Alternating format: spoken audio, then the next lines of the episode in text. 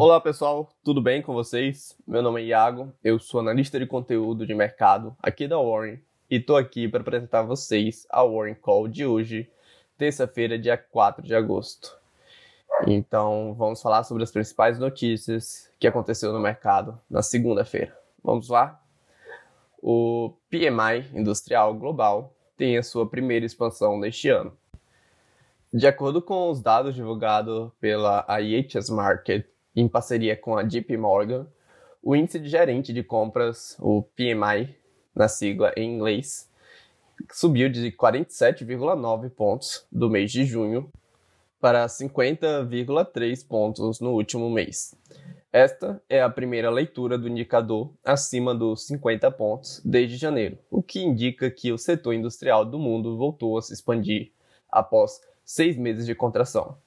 Não sei se vocês sabem, mas os 50 é a linha tênue que divide entre a contração e o crescimento de um determinado país ou mundo, nesse caso, do mundo. Outro indicador divulgado nesta segunda-feira foi a balança comercial brasileira, que apresentou um superávit de 8,06 bilhões de, de dólares em julho. Este é o maior saldo registrado na série histórica do Ministério da Economia desde 1989. E isso só foi possível depois da queda de 35% nas importações devido à pandemia do coronavírus no Brasil e no mundo. O Ibovespa fechou em vermelho nesta segunda-feira, com o ajuste das blue chips. A bolsa brasileira se descolou então das bolsas internacionais, que subiram impulsionadas por outra vacina, chegou às fases finais dos estudos. Nos destaques, as ações do Banco do Brasil e do Itaú Unibanco foram destaques no, na sessão e no setor. Os investidores aguardavam os resultados trimestrais do, desses bancos que não divulgaram ainda. A ação preferencial do Itaú subiu 1,51%, já o do Banco do Brasil avançou em 2,29%.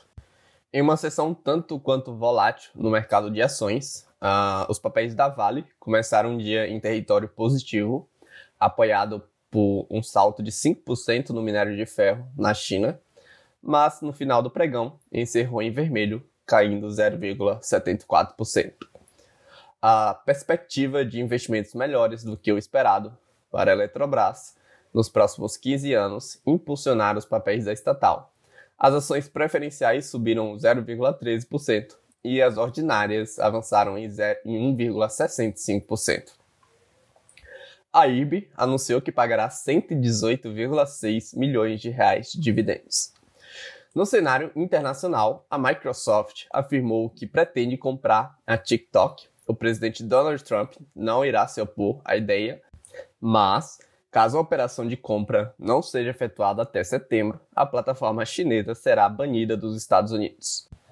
Mike Pompeo, secretário de Estado dos Estados Unidos, voltou a acusar o Partido Comunista Chinês de conduzir operações de espionagem nos Estados Unidos, com o objetivo de atingir líderes empresariais e autoridades públicas no país. Falando um pouco agora de commodities, em geral, apresentou uma variação positiva para os contratos de setembro de 2020. O ouro seguiu avançando em mais um dia, o contrato futuro de petróleo texano encerrou em alta de 1,2%, com o barril sendo negociado a 40,75 dólares. Falando em dólar, o dólar teve uma segunda-feira de valorização no mercado internacional frente a moedas fortes e emergentes. A falta de um acordo para o novo pacote fiscal de estímulos econômicos nos Estados Unidos e o aumento de novos casos de coronavírus ajudaram a valorizar a moeda americana. Na projeção Fox, a expectativa do mercado foi atualizada nesta segunda-feira. O IPCA caiu para 1,67%, frente às expectativas há uma semana atrás, para agosto. O IGPM subiu para 8,66%. O câmbio permaneceu em R$ 5,20 até o final do ano. A agenda do dia é uma agenda um pouco fraca, mas é bom ficar de olho nos Estados Unidos, a divulgação da variação de encomendas à indústria mensal e o resultado trimestral da Disney. No Brasil, a divulgação de produção industrial mensal ao resultado trimestral da Alpargatas e da Iguatemi Shopping. E hoje começará a reunião do Copom, a primeira reunião do Copom. Amanhã teremos a divulgação da nova taxa Selic, que o mercado aposta em um corte de 0,25 pontos percentuais. Bom, pessoal, é isso aí. Espero que tenham gostado e se informado bem. Muito obrigado por nos acompanhar e por nos ouvir até a próxima nossa Warrior Call.